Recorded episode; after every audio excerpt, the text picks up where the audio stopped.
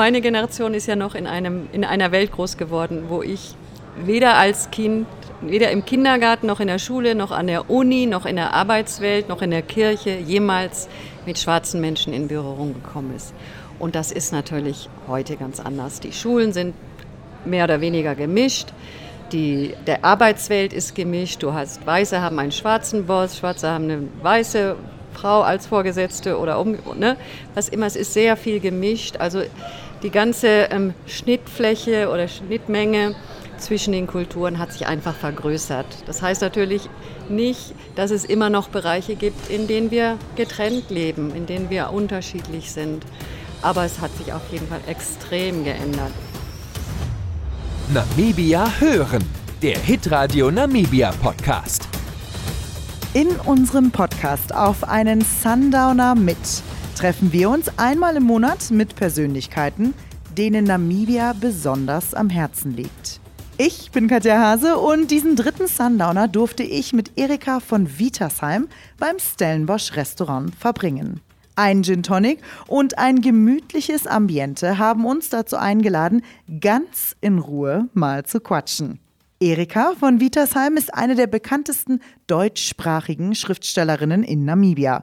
Eine interessante Frau, die schon sehr früh anfing, sich für Namibia und unsere Menschen hier im Land einzusetzen.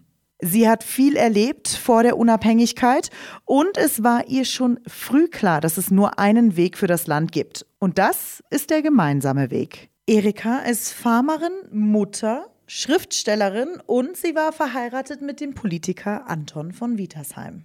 Außerdem war sie auch Lehrerin in einer Farmschule und genau damit fing unser Gespräch auch gleich an. Ja, das war ganz ähm, interessant. Das war gar nicht ursprünglich meine Idee, sondern am Anfang hatte ich ja noch nicht so viel zu tun und dann kamen immer die Kinder auf den Hof und haben ihren Eltern was zu essen gebracht oder eingekauft und ich viel, viel mit den Kindern beschäftigt. Diese kleinen Nama-Kinder fand ich natürlich süß und die haben so immer so schön gesungen und getanzt und mich so ein bisschen mit denen angefreundet. Aber ich wusste natürlich, diese Kinder gehen nicht in die Schule. Die werden auch ihr Leben lang wahrscheinlich nicht in die Schule gehen, denn auf einer Farm sind sie viel zu isoliert. Die hätten in ein Schülerheim gehen müssen. Wie weit war die nächste Stadt? Kalkrand war 40 Kilometer, okay. aber da gab es kein Schülerheim. Also die hätten bis nach mhm. Marienthal oder Windhoek geschickt werden müssen. Und auch das wäre schwierig, waren ja mit sechs Jahren von der Farm weg. Ja. Und dann kamen eines Tages die Eltern auf mich zu und sagten, du bist doch bestimmt eine Lehrerin, was gar nicht stimmte, aber vielleicht wirkte ich so. Willst du nicht für unsere Kinder eine, eine Schule machen? Oh wow. So sagten sie das, eine Schule machen. Ne? Oh. Und dann habe ich gedacht, wow, das ist ja eine tolle Anfrage. Ne? Und ja. es war ganz wie elektrisiert, dachte ich, was für eine Aufgabe und habe dann natürlich so mit Anton gesprochen, ja, und dann habe ich sofort angefangen. Ich hatte gerade das zweite Baby bekommen und äh, war das ein paar Wochen mit. alt, aber da wollte ich sofort machen. Haben wir gleich angefangen, das war 1978 und mit acht Kindern angefangen und naja, und wie das manchmal so ist, nächsten Jahr waren es schon 15 und dann... Die ganzen Nachbarkinder auch noch. Die Nachbarkinder auch und dann wurden es immer mehr und am Schluss war es eine Schule, die bis zum achten Schuljahr ging. Wow. Und ähm, wir haben dann ja auch ein Schulgebäude gebaut und ein Schülerheim gebaut für 60 Kinder. Und ja, hat so eins, hat das andere ergeben. Das hat sich so langsam dann weiterentwickelt. Und das war jetzt vor der Unabhängigkeit. Mm, und mm. das ist ja auch nicht unbedingt so einfach gewesen für Farmkinder, oder? In die Schule zu gehen? Oder sehe nee, überhaupt eben? nicht. Wir hatten ja noch nicht mal eine Tafel oder Kreide oder so, wir haben was besorgt und ein paar Hefte besorgt dann kostete das ja auch immer mehr und ich brauchte jemanden, der, mich, der mir hilft. Haben wir beim Staat, also damals noch beim Apartheidstaat, einen Antrag gestellt, ob sie unsere Schule unterstützen könnten. Und dann kam da auch ein, ein ähm, ja, so ein Beamter, so Afrikaner Beamter auf die Farm gefahren und guckte sich das an, so die zwei Räume, die wir hatten mit einer Toilette und ähm, sonst nicht viel. Und dann sagte der, also Frau, was Sie hier machen, ist illegal. Diese Schule müssen Sie wieder ab, aufgeben, das geht nicht. Also er hatte nicht das geringste Interesse daran, uns zu unterstützen. Ach. Wir haben natürlich trotzdem weitergemacht. Ich meine, wir waren so weit weg, wer soll das kontrollieren? Ihr habt einfach weitergemacht? Ja, ich habe mich gar nicht weiter geärgert, weil ich dachte, wir machen sowieso weiter. Wir hatten nur ein bisschen auf finanzielle Unterstützung gehofft. Ja. ja. Und ich wusste auch, der würde jetzt nicht wiederkommen und gucken. Also. Ja. Und hast du noch Kontakt mit irgendwelchen von den Kindern von früher? Ja, ja, Echt? ja, doch. Wir treffen uns regelmäßig, so ein, zweimal im Jahr. Kommen meine Schüler, alte Schülerinnen und Schüler, kommen wir zusammen, auch mit meinen Kindern. Ja. Die sind ja auch dann später in diese ja. Farmschule gegangen. Und inzwischen sind die zum Teil schon Großeltern. Nein, das ja, ist so eine hat sehr früh Kinder gekriegt und ähm, ja, und treffen wir uns, bringen sie ihre Kinder mit und wie gesagt auch die, die, die Enkelkinder, wenn, das, wenn die schon da sind. Und dann reden wir über alte Zeiten, aber auch über jetzt. Und oh, das ist schön. Mm, das ist sehr schön. Das ist eine ja. große Familie, oder? Ja, ja, ja, das und ist sehr schön. Sehr schön. Und das heißt, deine Kinder sind dann auch da in die Schule gegangen, bis zu welchem, bis zur achten Klasse oder?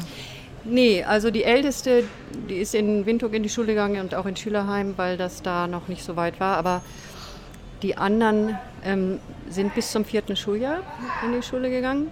Auch das war zu der Zeit nicht erlaubt, dass weiße Kinder in eine Nama-Schule gehen. Denn alle Bevölkerungsgruppen hatten ihre eigenen Schulen unter ihrer eigenen Administrasi, also Administrasi für Namas war die Farmschule, aber als weiße Kinder musstest du in eine Schule gehen, die von der weißen Administration verwaltet wurde.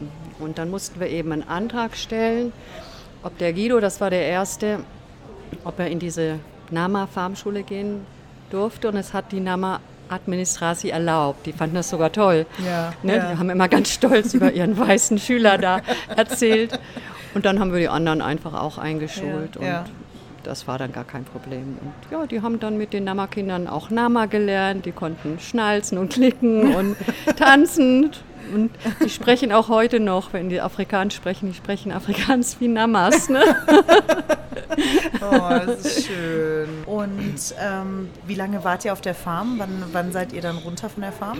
Also wir sind 1976 auf die Farm gezogen und haben da permanent gelebt bis zum Jahr 1991. Dann sind wir nach Windhoek gezogen, weil ja dann Anton in die Politik einstieg. Mhm. Aber wir haben die Farm dann noch ähm, gehabt bis 2000. Also wir sind dann okay. immer noch jedes Wochenende dahin gefahren. Die Schule lief noch weiter und so haben uns okay. drum gekümmert, ja. ja. Und du sagtest schon, ähm, dein Mann ist in die Politik, ne?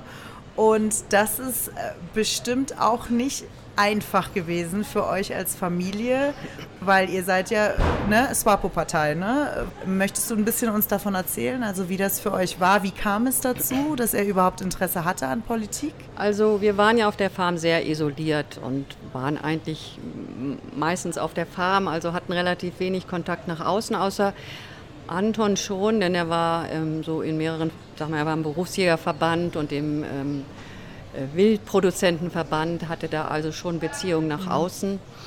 Aber als Lehr irgendwann wurde ich ja dann doch ähm, von der Administrasi für Namas angestellt als Lehrerin und dann sogar als Schulleiterin. Okay, wow. Und ähm, dadurch, es gab ja dann Schulleitertreffen und Lehrergewerkschaftstreffen, war immer die einzige Weiße, aber war, man war immer sehr nett zu mir, lernten wir eben Lehrer kennen, Schulleiter und dadurch eigentlich so eine Art intellektuelle Elite in Namibia, mit denen wir sonst nie in Kontakt gekommen wären, außer über die Schule. Und Anton kam dann immer mit, weil ihm das, ihn das auch eben interessierte, dieser Kontakt. Und dadurch wurde er eben auch bekannt, unter mhm. den Namas vor allem. Und die SWAPO hat ja kurz vor der Unabhängigkeit, ist ja auf die weißen Namibia zugegangen, ganz bewusst, weil äh, sie gerne die Zusammenarbeit mit den Weißen wollte. Sie wussten, wenn Namibia unabhängig wird und die weißen namibischen Bürger verlassen das Land, das wussten sie aus den Erfahrungen anderer afrikanischer Länder, dann haben wir ganz große Probleme mit der Wirtschaft und auch mit der Infrastruktur und haben dann eigentlich, ähm, ja, sind auf die Weißen zugegangen, haben ja dann einmal eine Gruppe weißer Namibier nach äh, Stockholm eingeladen zu Gesprächen. Das war damals in allen Zeitungen. Mhm. Das waren alles eben so ein bisschen liberalere weiße Namibier und dann auch noch mal später ein großes Treffen in Lusaka. Und das wurde von vielen Deutsch-Namibiern Ja. extrem negativ gesehen. So, naja, jetzt wollen sie sich an die SWAPO ranschmeißen. Und äh, Anton wurde Anton von Wittersschwein genannt. Oh. Und er war noch gar nicht in der SWAPO, aber sie haben eben mit der SWAPO geredet. Und die SWAPO war ja damals die Terrororganisation, die Teufel, die absolut, also war ein Unding, mit denen zu reden. Waren ja auch im Krieg, die man schoss ja aufeinander. Und dann ähm, kam die Unabhängigkeit eben immer näher und dass dann die SWAPO auch Anton gefragt hat, ob er nicht für die SWAPO in die verfassungsgebende Versammlung gewählt werden möchte. Gut, das hat uns viele Feinde eingebracht, aber auch viele Freunde. Also es war nicht nur negativ. Und ich glaube, man, man sucht sich so halt auch, man sagt ja immer, äh, look for your tribe oder choose your tribe, ne? Es war ja wichtig, dass Namibia einen Schritt macht, ne? dass, Genau, wir, dass mm. wir einen Schritt vorwärts machen und dass wir gemeinsam einen Schritt vorwärts machen. Ne? Und ich kann mir vorstellen, dass das bestimmt, also gerade unter, unter den deutschen Namibiern ein schwieriges Thema war, ne? vor allem wenn man aus einer Farmgemeinschaft kommt. Also ich kann mir vorstellen, in der Farmgemeinschaft war das bestimmt auch nicht so äh, der Burner, ne? dass, Überhaupt dass nicht, ihr überhaupt ähm, in die nicht, Politik nee. Mhm. seid. Hat das Es war so, ähm, ich lebte ja auf der Farm, war die meiste Zeit auf der Farm. Ähm, ich habe das nicht so mitgekriegt. Es gab ja damals auch nicht Facebook und, und Internet und ne, man, musste, ne, man musste sich schon direkt begegnen, um angepfiffen zu werden. Ne? So, wenn Ja. ich dann mal in Windhoek war, um eingekauft habe, dann ging plötzlich irgendeine Frau, die ich kannte, auf die andere Straßenseite. Aber naja. Wow. Aber wer darunter zu leiden hatte, waren unsere Kinder, die dann eben schon zwei von denen waren dann inzwischen schon in Windhoek und im Schülerheim. Und die wurden richtig zum Teil böse angegangen von anderen Schülern. Und ähm, die Angela, die Älteste, die, die haben sie mit Steinen geschmissen, die Nein. kleinen Pharma-Jungs, die aus so konservativen Elternhäusern kamen. Und der Sohn, der Guido, ja, der wurde sein Vater beschimpft. Das war für die Kinder, glaube ich, schwieriger als, als für uns Erwachsene. Sind die dann weiter in der Schule geblieben oder, oder habt ihr da irgendwie einen anderen Weg Ja, gefunden? wir, nein, die sind weiter in der Schule geblieben. Ich muss dazu sagen, also unsere Kinder waren sehr tapfer. Die haben uns das Gast viel später erzählt. Die ähm, haben gedacht, das müssen wir jetzt aushalten und ähm, sind damit irgendwie zurechtgekommen. Sind eben so taffe kleine Farmerskinder. Ne? Weiter geht es im zweiten Teil mit der Landreform in Namibia. Seit der Unabhängigkeit wird in Namibia Land von weißen Farmern gekauft, um vormals benachteiligte Namibier wieder anzusiedeln. Das Thema ist höchst umstritten und genau deshalb wollte ich auch Erikas Meinung dazu wissen. Erika hat das Buch This Land is My Land geschrieben und sich mit vielen Farmern im Land unterhalten. Außerdem wollte ich auch noch von Erika wissen, was sich ihrer Meinung nach in Namibia alles getan hat seit der Unabhängigkeit. Ich mag das nicht, wenn Leute immer nur meckern und sagen, wie, alles, wie, wie schlecht alles in diesem Land läuft. Und man kann das natürlich auch mit Beispielen belegen. Es läuft vieles nicht gut. Aber vielleicht vor allem wir, die wir lange Zeit vor der Unabhängigkeit gelebt haben, können auch vielleicht besser beurteilen, was alles besser läuft seit der Unabhängigkeit. Also um, sagen wir nur mal ein paar Sachen zu nennen. Die Schulbildung, die ist schlecht, aber man muss trotzdem sagen, ich glaube, 98 Prozent aller Kinder gehen in die Schule. Die Schulbildung selbst, daran muss sehr viel verbessert werden, aber immerhin, eine Grundbildung gibt es. Es gehen auch viele Mädchen in die Schule, ist überhaupt für Frauen wurde sehr viel getan in Namibia. Augenblick wird alles so überschattet von diesen äh, Fällen der sexualisierten Gewalt, das ja auch ganz schlimm ist. Aber trotzdem ähm, ist für die Frauen sehr viel getan worden seit der Unabhängigkeit. Also auch äh, wenn man bedenkt, dass alle Menschen in Namibia über 60 eine Pensions- oder eine Rente bekommen von 1300 Dollar im Monat. Das gibt es fast nirgendwo, nirgendwo in ganz Afrika. Alle Waisenkinder, Behinderte kriegen eine Rente. Das sind alles äh, äh, Achievements, also ne, die, die man anerkennen muss. Man hat versucht, die Landreform auf friedliche Weise, und dann muss man darauf auch die Betonung legen, auf friedliche Weise, vielleicht noch nicht extrem erfolgreich, aber man hat sie an, ist sie angegangen und hat einiges erreicht. Also ich finde, Namibia steht gar nicht so schlecht da, wie es oft ähm, nach außen hin getragen wird. Die Landreform, ähm, du sagst, es ist friedlich, einigermaßen friedlich ja, über die Bahn gelaufen, aber natürlich ist da auch Kritik und es ist immer mm. wieder, es, es, ist ja ein Thema, was immer wieder auflebt. Mm, ne? mm. Landreform und Land ist hauptsächlich ein, ist ein emotionales Thema. Es ist einfach so. Es ist kein wirtschaftliches Thema, es ist noch nicht mal ein, auch ein Politikum, aber es ist eben einfach, und dadurch ist es eben emotional. Landreform hat äh, ökonomisch oder, oder wirtschaftlich macht keinen Sinn. Also alle Farmen, die ähm, von weißer in schwarzer Hände übergegangen sind, sind heute allgemein. Es gibt Ausnahmen weniger produktiv als vorher. Dafür gibt es viele Gründe. Einerseits ähm, ein Mangel an Kapital und an Know-how und auch, dass die Resettlement Farmen in mehrere Teile geteilte ursprüngliche Farmen viel zu klein sind, um produktiv wirtschaften zu können. Also ökonomisch macht die Landreform eigentlich keinen Sinn. Das weiß inzwischen auch heute jeder. Aber emotional oder politisch gesehen ist sie eben sehr wichtig. Das Land, sagen die schwarzen Namibier ganz eindeutig, wir haben gekämpft für unser Land. Und jetzt sind wir unabhängig schon seit 30 Jahren und noch immer gehört das meiste kommerzielle Farmland, das ist natürlich weit weniger als die Hälfte des gesamten Landes, mhm.